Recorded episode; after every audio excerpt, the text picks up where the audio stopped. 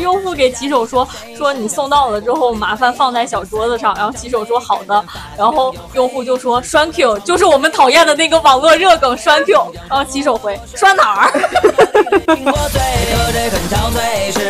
听过嘴，喝这很憔悴，是满脸千人吹。你是西山挖过煤，还是东山见过鬼？这人生苦短累，今朝有酒今朝醉。为了不哭大声笑，为了不烦大声呸。他说无语了，炒米粉居然默认是辣的，谁一大早会吃辣的呀？然后他这个订单的备注是。偷偷给你点个外卖，嘻嘻。他可能是在给他的女朋友点外卖，但是他点了一个辣的炒米粉，然后被他女朋友骂了，所以他来给商家差评。然后清汤大老爷回复说。他不喜欢的不是辣椒，是你。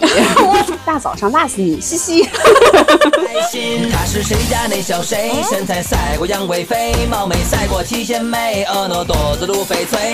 是红男绿女配，都是二十郎当岁。纯洁幸福勇敢追，爱打爱 K 绝不气馁。未婚夫说结婚三金就买铜的，代表永结同心。评论区就很多都说，老婆可以找硅胶的，毕竟如胶似漆。铜到后面氧化了会发绿，你接受就行。大声呸！小小的人儿啊，风生水起呀，天天就爱穷开心呐。欢迎收听下午茶时间，我是夏夏，我是蒜头。嘻嘻哈哈，我们穷开心呐。过年回来的第一期，我们又来送乐子了啊！没错，过年回来第一期，肯定什么都不想干，什么都不想听，那就听一些笑话吧。其实我们录制这一期是在过年前，所以我们还挺开心的。没错。对，我觉得过年前这个阶段真的还挺惬意的，就感觉全世界都在陪你一起摸鱼。对你就会觉得，哎，有什么事儿不能年后再说的呢？对，然后你的合作方也知道，也是年后说吧。对，大家不是有一个说法，就说你那个谈恋爱最快乐的时间就是要成没成的时候，过年最快乐的时候也是越逼近春节那一天越快乐。等咱俩听这期节目的时候，就会觉得，天啊，这过年也过得太快了。没错。我现在一眨眼就年后了。是的，在最开始送乐子的时候，我想 call back 一下我们上一期送乐子节目里的一个梗，就上一期我们讲了一下冰雪梗，我就觉得这个梗真的是源远流长，因为我们在写这个提纲的时候，前几天正好是。大寒的天气，然后我就刷到小红书上有人问，为什么这个天气要叫大寒不叫大冰？结果底下网友说，日历上写不下这么些字儿，写不下我们大冰老师的六十四种身份。然后，然后我还看到一个图，就是。在微博上有一个网友说一个安慰你的话，大概意思就是不管这个世界上有多少人讨厌你，其实你都是很棒的，他们不算什么。然后他就说，一个人骂我说明不了什么，两个人骂我说明他们是凤凰传奇，三个人骂我说明他们是 TFBOYS，然后下面就四个人、五个人、七个人、八个人就都是那些团体，就比如说九个人骂我说明他们是 TWICE 这种，然后到底下六十四个人骂我说明他们是大兵老师。大兵老师一人顶六十四句，我真的绝了！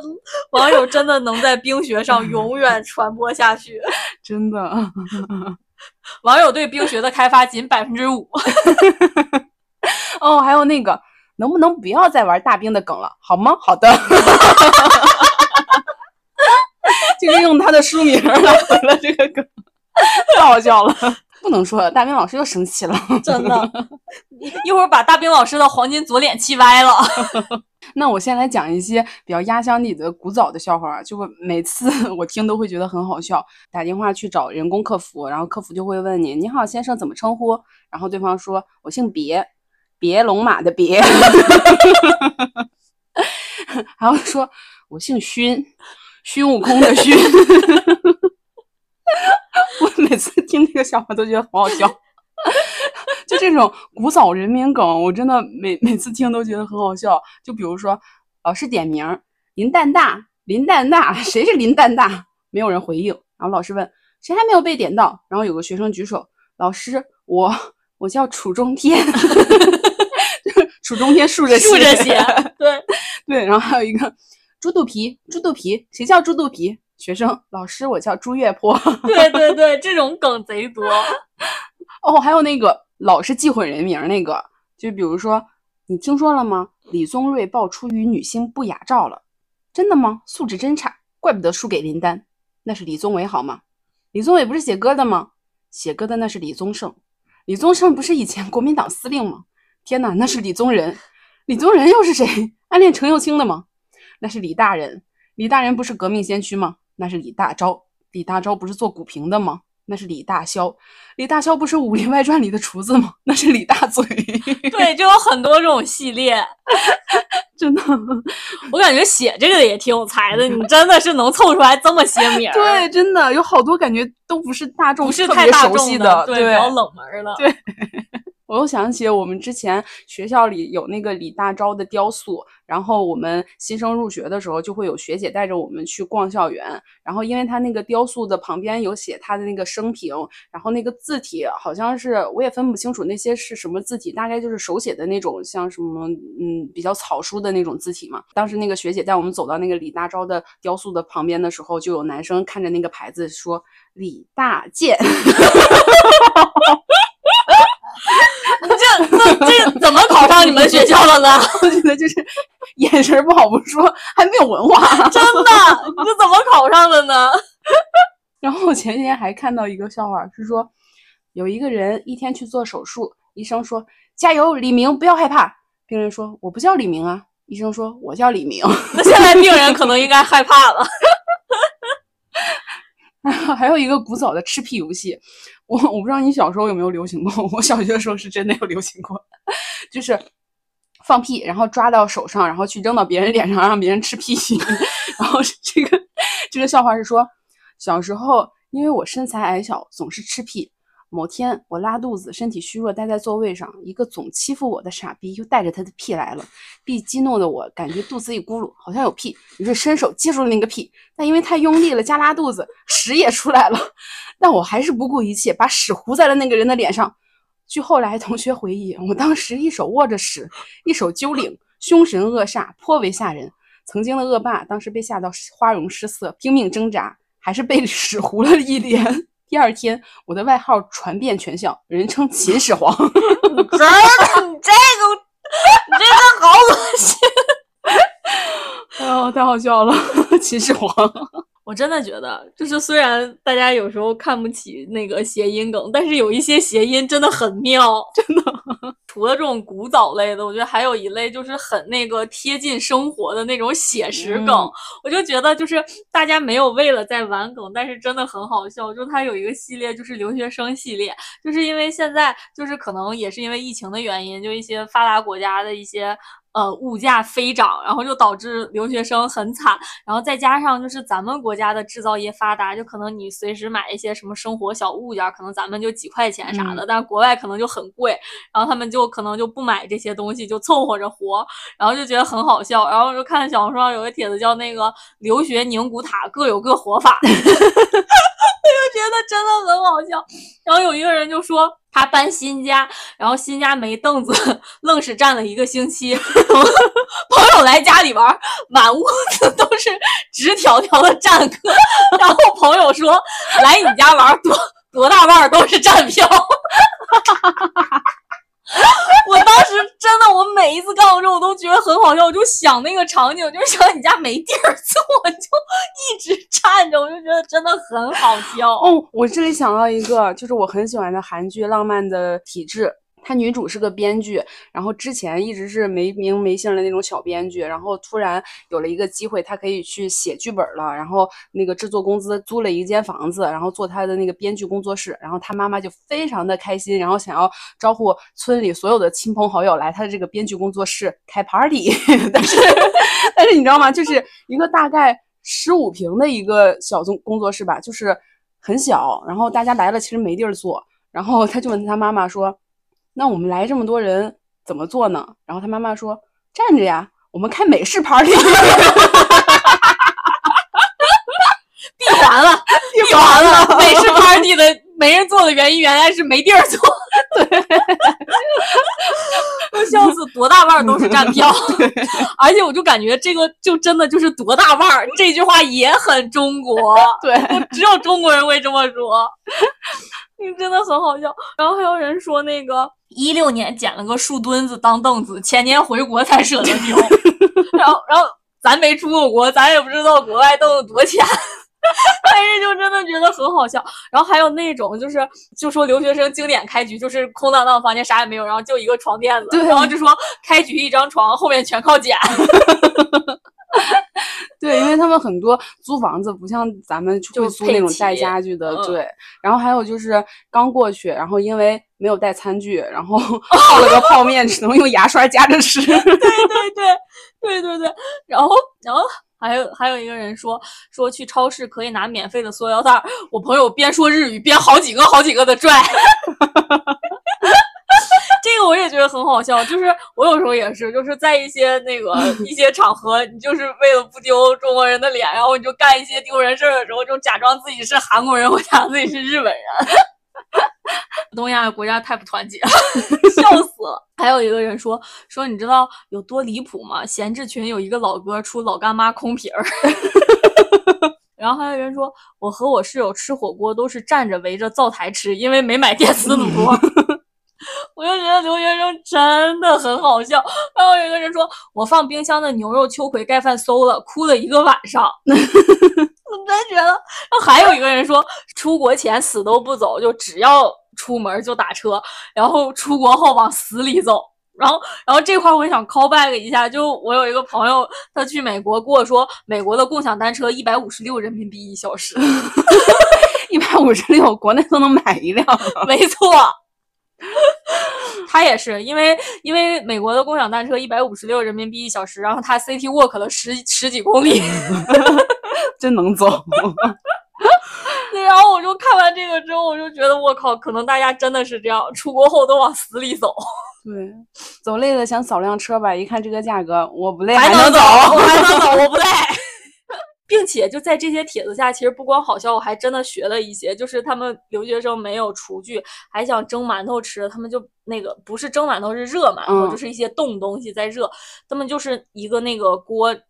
整上水之后，然后拿筷子插成一个三角形，把这个馒头架起来，你这样就可以，就跟你放一个，就跟你放一个蒸笼篦子蒸它是一个道理。哦，学到了。对，我也觉得他们真的很机智，就是你真的能学会一些，嗯，你没有这个东西的时候应该怎么弄。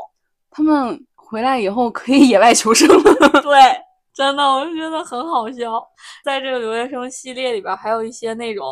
地名笑话就也很好笑，比如说家长，然后对于这些嗯大学的名称或者一些地名没有什么认知，然后就闹出了一些笑话。就是我在评论区里面看见一个评论留言贼升华，然后就说你看他们什么都不懂，还是倾尽了所有送你出国。我觉得我靠，怎么升华了？但是他就真的很好笑。然后就有一个人说说我在宏大上学，然后我爸给别人说我在哈工大。然后我就觉得真的很妙，就是你听那个宏大，就真的很像哈工大说快了。你你这么说，我想到一个，就是他们现在不是那个夜店组局摇人的时候，都会说这是卡颜局，就是你长得不好看就不要来。嗯嗯嗯。然后有一个女生在小红书发视频，就说她去参加了一个局，然后去了以后，就别人问她说，呃，你是哪个学校毕业的呀？然后这女生说剑桥，然后。人家问他，那你什么时候回英国？然后这女生说，回英国？为什么要回英国？我是上海剑桥的。然后，然后对方说，哦，那你不能来这个局，我们这个是留子局。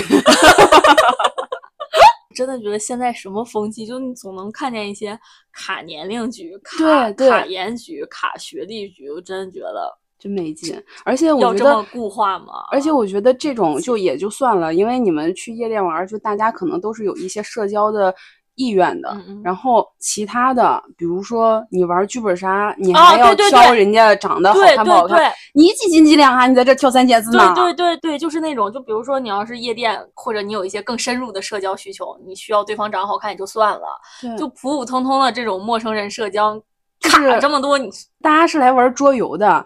并不是所有人都像你一样抱着来找对象的目的来去玩这个桌游的。对，挑三拣四，滚出去！对，然后在这个梗底下还有一个人说，我在爱丁堡上学，我爸说给我一个惊喜，带着我妈降落爱尔兰，然后就觉得很好笑，真的很好笑。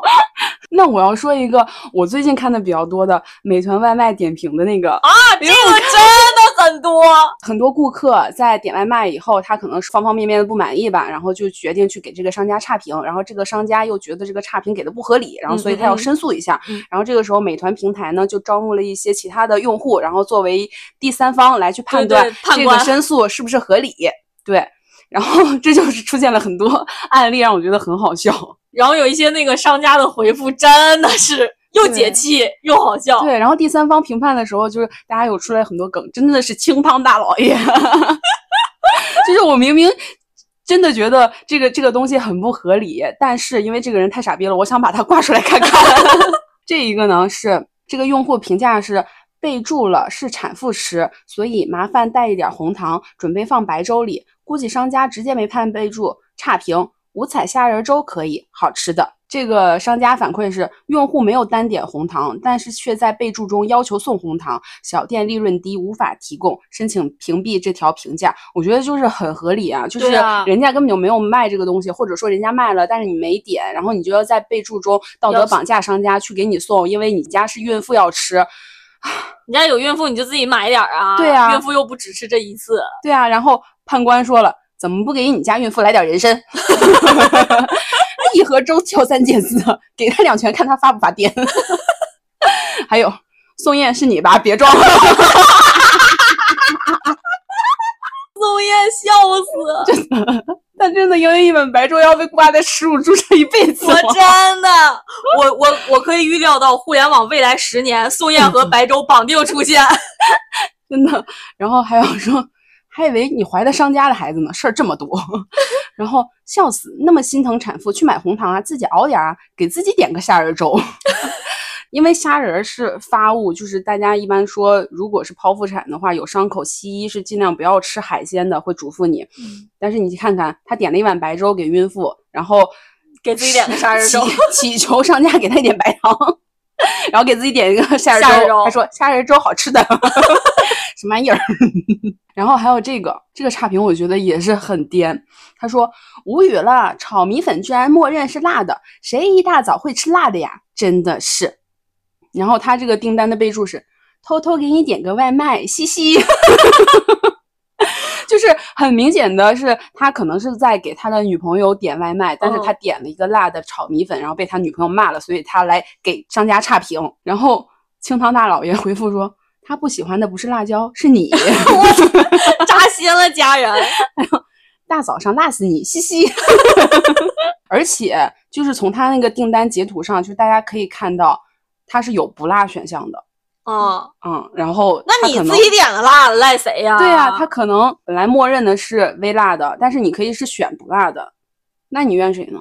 你给人家点一个辣的。而且我觉得那个人说的是对的，这个女生不喜欢的不是辣椒，是你。对。还有一个是商家很气人的，他说明明点的是温的，喝了口烫死人了。然后商家回复还能打字，就证明他没有死，他在撒谎。我觉得还有一些很好笑的，就是商家他听不懂用户在阴阳怪气，就是我看了好几个是说。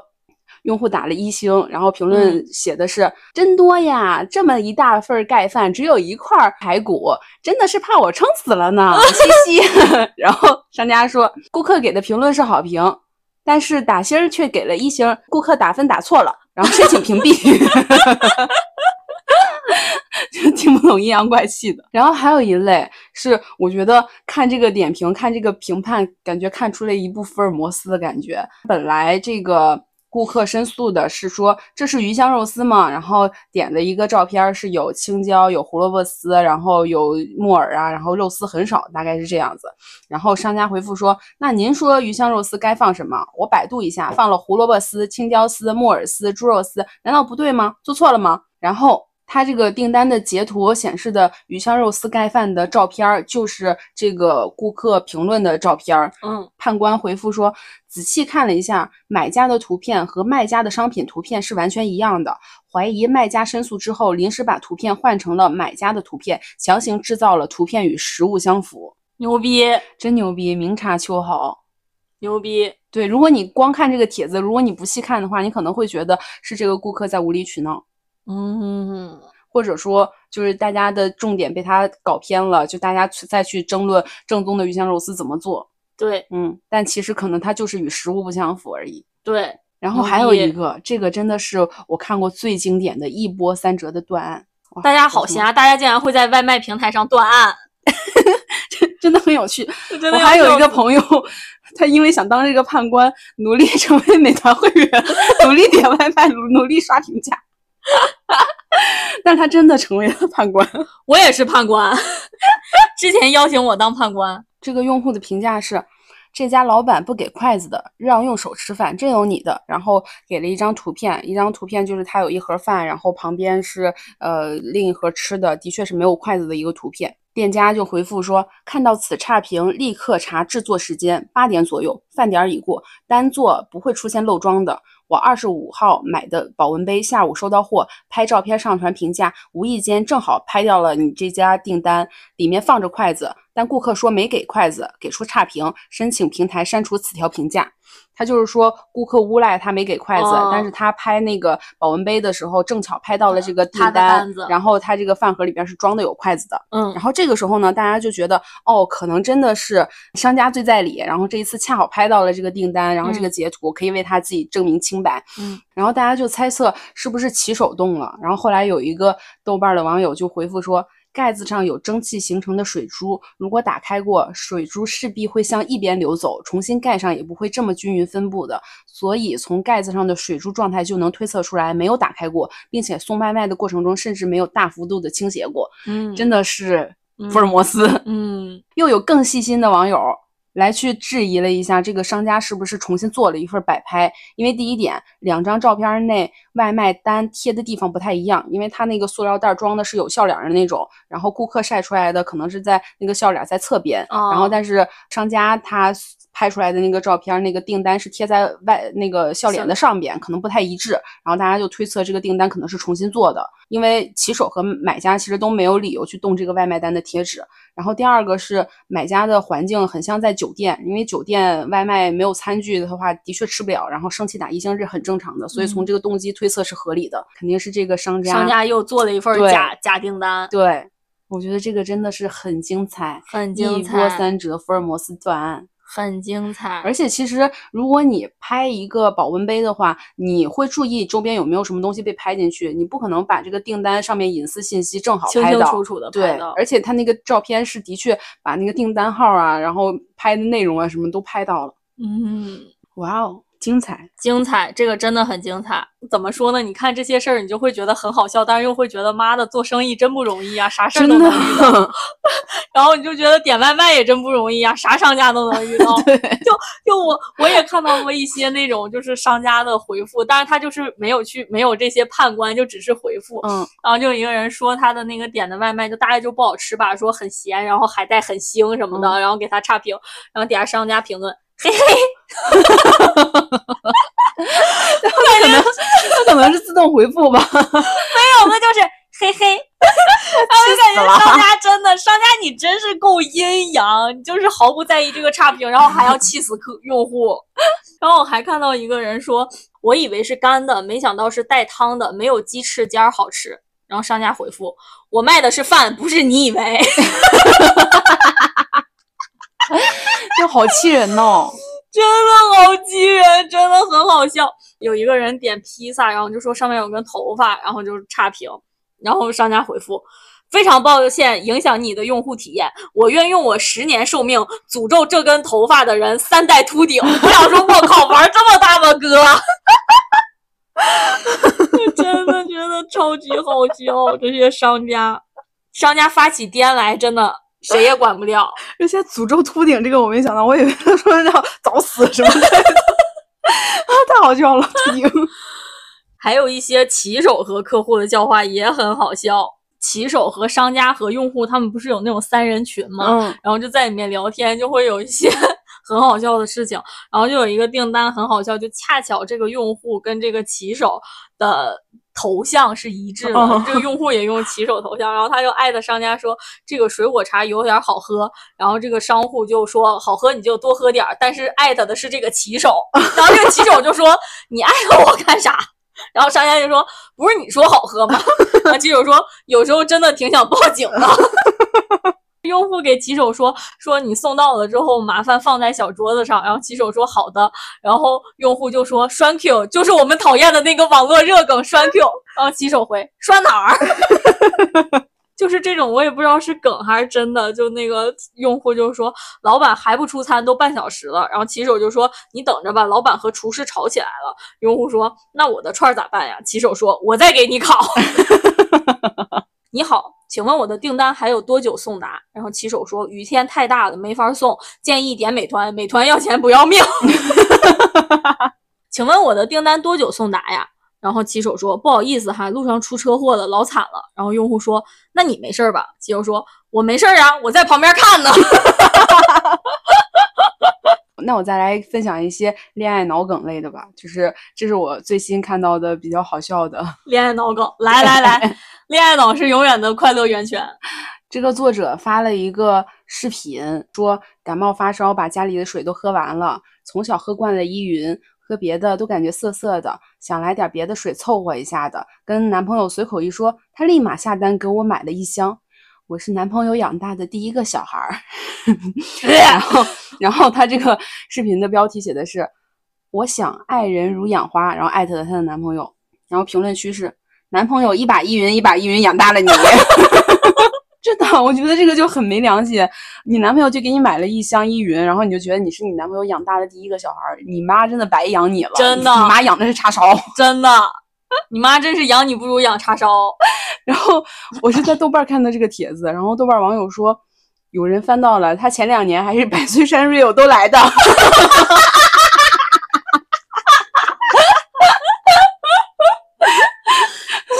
我！他还是百岁山和 real 都来了，笑死！我想起小 S 说林志玲，他私下就是烟酒都来的。他私下就是烟酒都来的。然后还有一个是我觉得比较好笑的反娇妻笑话。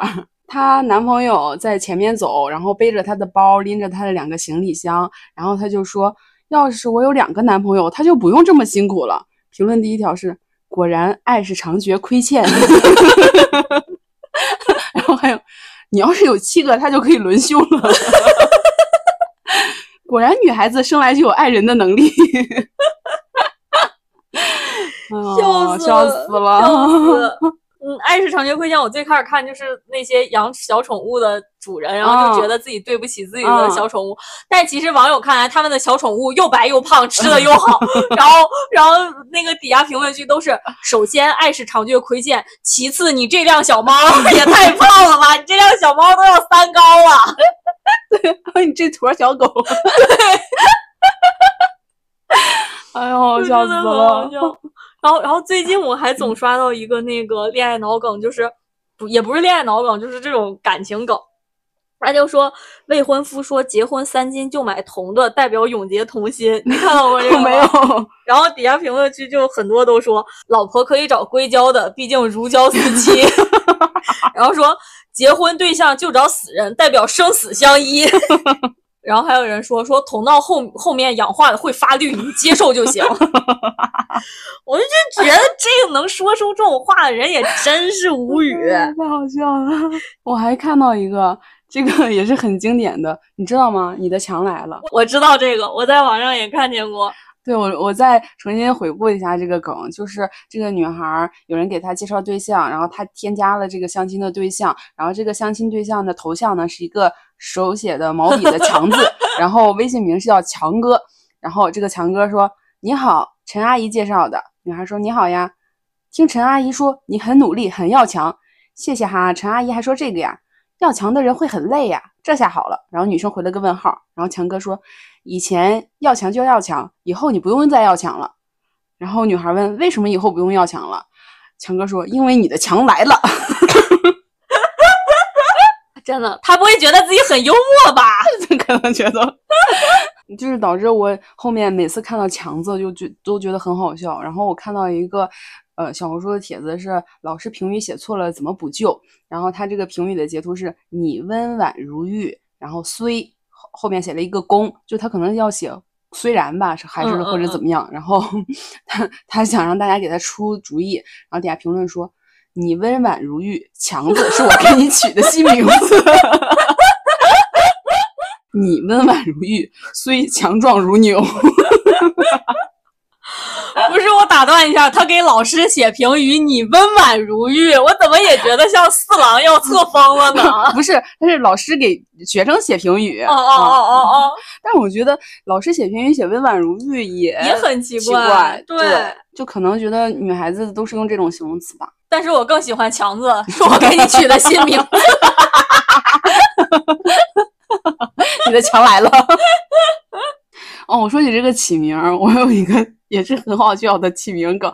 我在小红书看到好多这种起名梗，就是尤其是现在大家赶赶时尚、赶潮流，要起四个字的名字，我觉得很好笑。这个是可能是一个知乎的帖子吧，然后他问的是给孩子取名木西，很傻吗？木就是沐浴的沐，三点水一个木头的木，然后西就是知乎者也里边那个语气词死西，对。然后这个评论呃回答的是不傻，我女儿也叫木西，给她取这个名字的意愿是。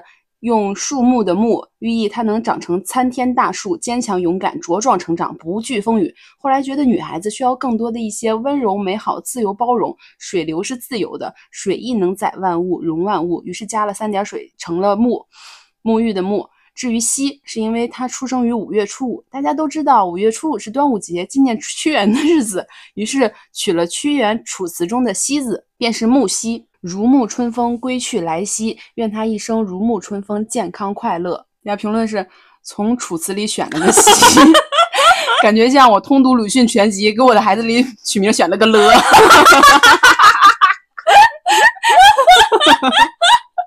还有人说，你觉得一个人叫洗澡吧不奇怪吗？打开电话开口，木西木西。大智若愚，荡气回肠，取名大肠。还有有点像天将降大任于斯人也，然后你决定孩子叫李也。没文化咱别硬凑。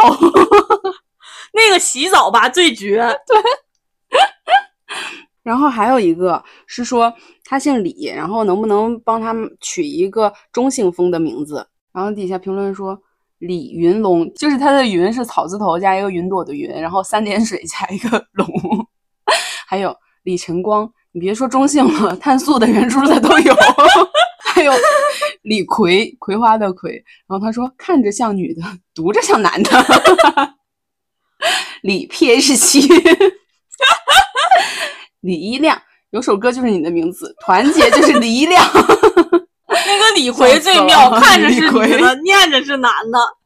我还是觉得洗澡吧很妙。还有那个通读鲁迅全文，选了个了。我感觉现在就是一些梗，大家觉得好笑，就是因为你离你的生活太近了。我有一天，我不知道别的城市打车臭不臭，北京的车真的是太臭了。然后我有一次在小红书上看见一个网友说，就发小红书在评论区说，二零二四年某天某月。晴转臭，我就会觉得这个网友，我靠，怎么这么能阴阳呀？晴转臭，真的太臭了。我每一天都是晴转臭，也也有阴转臭，也有雪转臭，都转臭。就是因为太臭了，所以我现在冬天我能坐地铁，我坐地铁了。我也是。然后我有一次，我朋友去我公司找我，然后我就说咱们咋回去？然后他就说咱坐地铁回去吧。我说我公司有那个通勤车，咱可以稍微坐一段。然后我朋友第一反应就是你公司通勤车臭吗？就真的就大家都 PTSD 了，就是你在冬天坐陌生人的车的时候，第一反应都是臭吗？对，是的。然后你当你打到一个女司机车的时候，你会觉得今天好幸运啊！对，因为女司机的车女司机的车都喷香的，对，都喷香。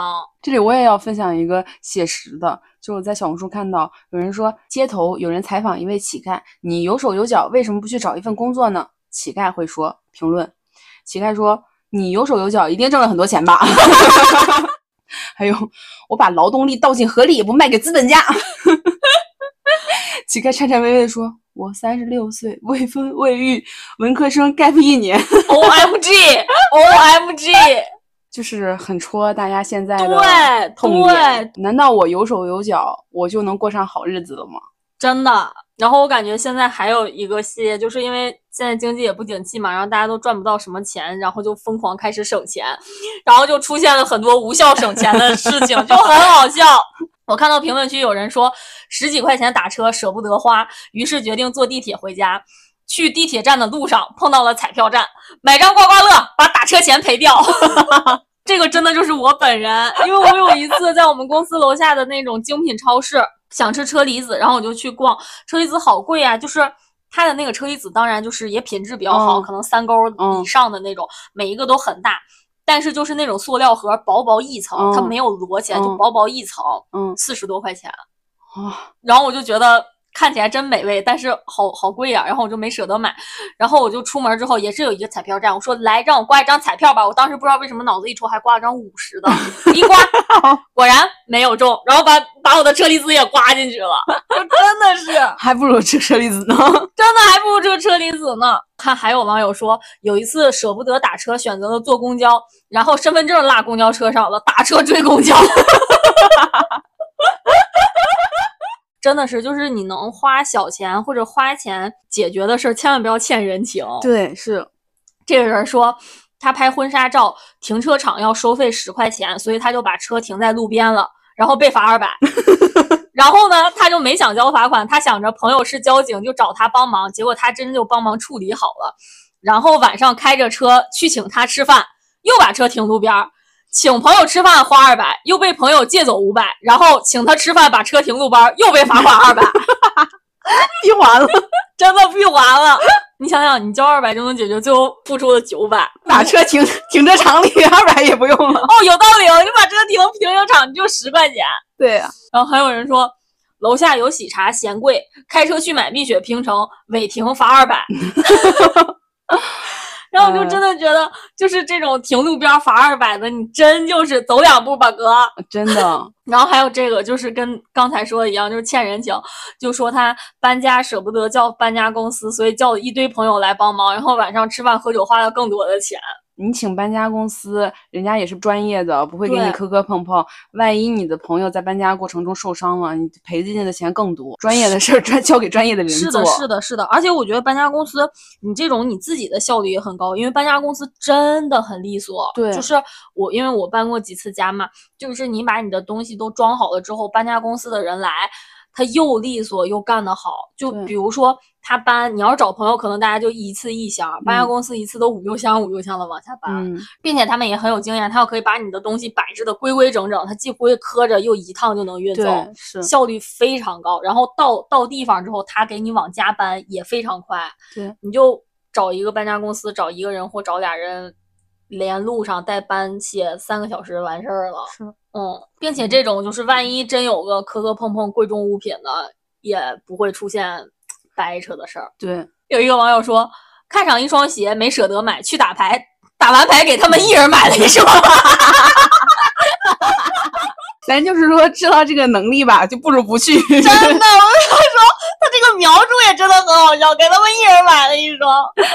我是生活中见到过一些就是长辈，他就是很爱输钱，水平不高，但是也很爱玩儿。嗯，我感觉这样真的，你不如给自己买双鞋了。真的，就是嗯你省钱抠抠缩缩省了那么多，最后都输出去了。对，这个原则就是花钱不如都花在自己身上。是的，以及不要做不擅长的事情，就尤其是赌博这种事情，也不能算赌博，就是玩牌这种事情，嗯，水平不高就算了，笑死。水平不高，你就玩小点儿的嘛。哎，对，，水平高玩小点儿，你顶多数顿麻辣烫。不至于一人买双鞋。对，而且看样子他没舍得买的鞋应该也挺贵。对，然后还有一个人说，为了控制自己花钱，然后就会记账，如后面越花越多，就开始记假账。有一点犯罪天赋在身上。对，我觉得大家真的很好笑。就是嗯嗯，抠抠搜搜想省钱，但是花更多。哎，我我感觉真的就是我们的梗，真的就是跟着社会的现状来的。就以前可能不会有这种无效省钱节，现在就是你看我们会出现这种滑稽的事情，就是因为我们没有什么省钱的经验，但是现在不得不省钱 消费降级，消费降级。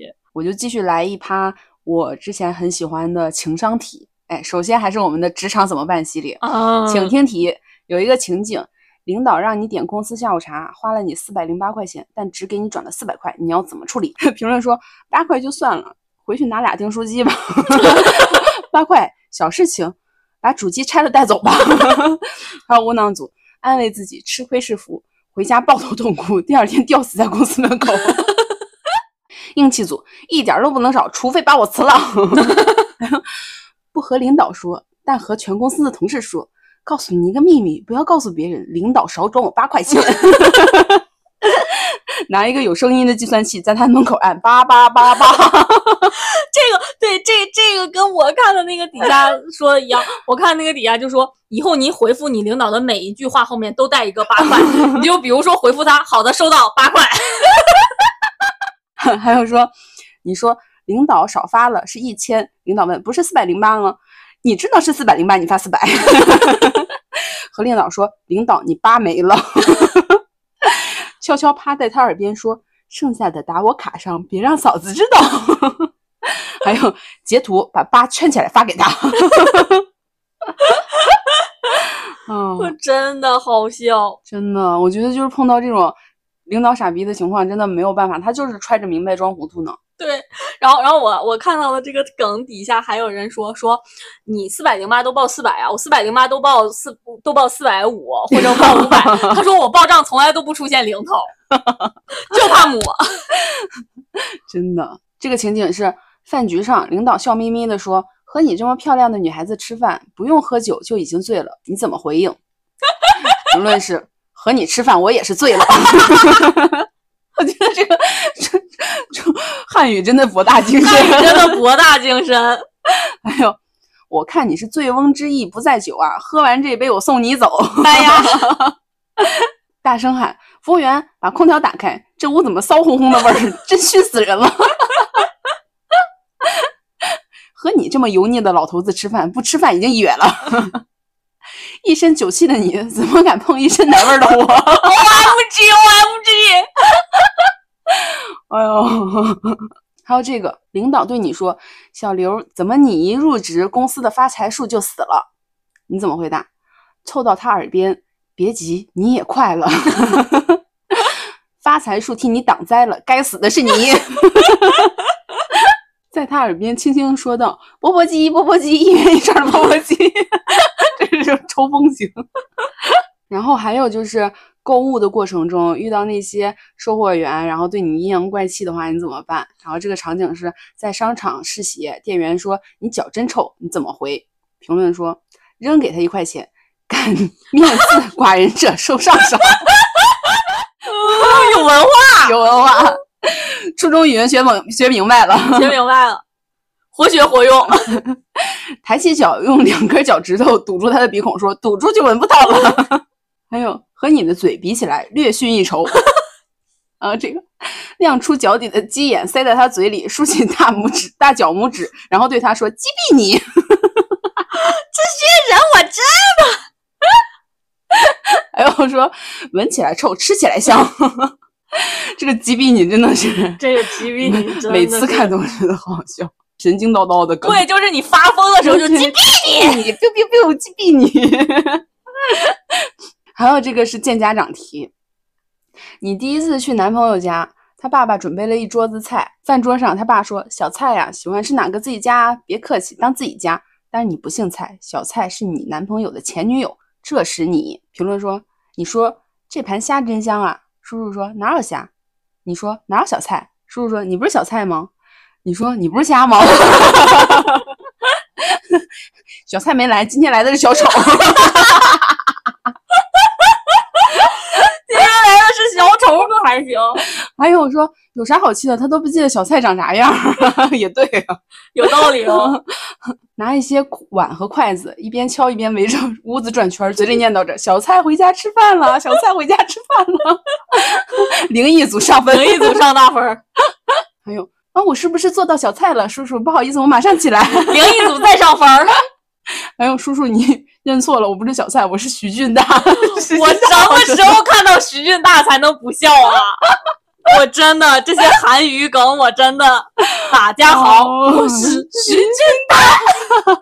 然后还有一些影视梗，我觉得也很好笑的。然后我最近刷了一个比较好玩的，也是我比较喜欢的《小时代》的梗的延伸。这个帖子是一个女孩在小红书上晒她的房本儿，然后她说：“呃，从小颠沛流离，在各种亲戚家借宿过日子，直到今天，我终于努力买到了自己的房子，然后很开心。”然后底下评论里就是各种各样的女孩子去鼓励她，然后说：“我们今天聚集在这里是为了庆祝一个女孩子终于有了她自己的容身之地。”举。杯，然后我就觉得这个《小时代》的延伸梗真的很好，对，就是很温馨，也很鼓舞人，对，因为它本身是一个撕逼场景的梗，对，哎，而且我感觉就是今天我们相聚在这里，这句话也很抓嘛，是的，但是你放在这个场景里，就让你觉得很温馨，众志成城，对对对，嗯，就是有一种大家共襄盛举的感觉，对对。真好，然后还有一个这个《甄嬛传》的梗，是我最近期刷到最好笑的，就是 大家磕 CP 磕的比较乱，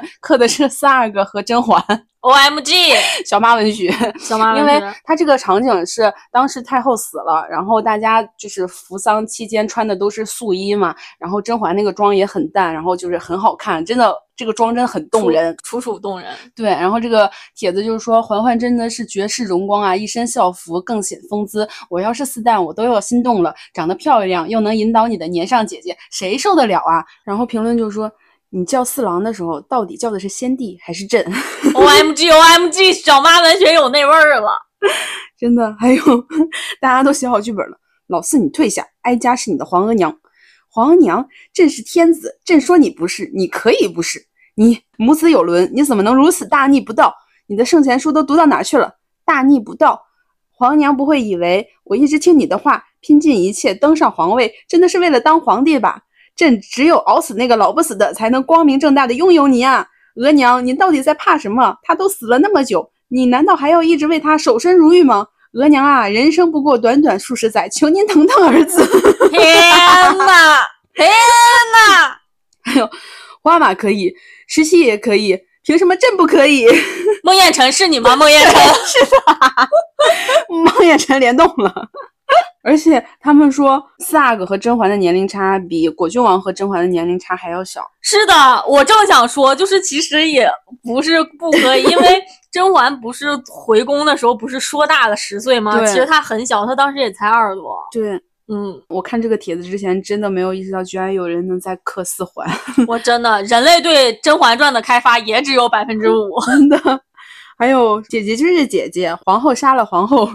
四郎绿了四郎，还有还有这个这个帖子是一个帖主，然后在晒他的结婚证和离婚证，然后晒了八张结婚证，八张离婚证。O M G！然后他说结了八次婚，离了八次婚，再也不相信爱情了。然后底下评论是 给了八次份子钱的亲戚朋友，牛逼！我不想再看见你。然后还有黎巴拉，你很有名。就是黎八次的那个黎巴拉，你很有名。接着这个梗是，那你是在跟一个很有名的妞说话？谁说我要跟你说话？这个左耳的台词，左耳梗，左耳梗啊，太有画面感了。现在很火，有一个台湾的综艺节目，然后有一个女的说，我的臀部已经翘到可以顶起来瓶汽水，我知道，但是她就很滑稽的那样顶。嗯，然后我在小红书上看到一个人说。如今我的臀部已经翘到能顶一屁股债了，然后底下评论区，韩漫，我的屁股已经翘到可以还一屁股债了，真的，就很好笑。然后底下还有人说，嘴欠的债却让屁股还，屁好人坏。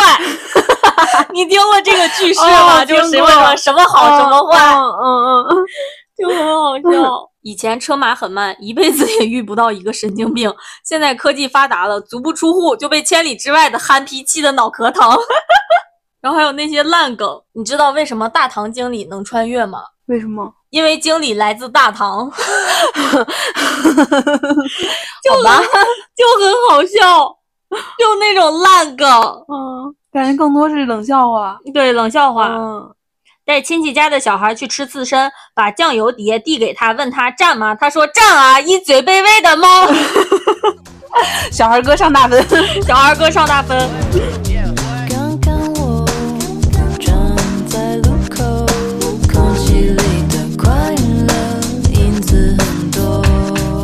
后，我们今天送乐子也给大家分享了很多我们近期比较喜欢的笑话呀，或者是比较好笑的梗，然后也希望大家在年后回来工作日可以开开心心的摸鱼划水。对，希望大家可以摸鱼划水，而不是被自己年前说年后留下的事压弯了脊梁。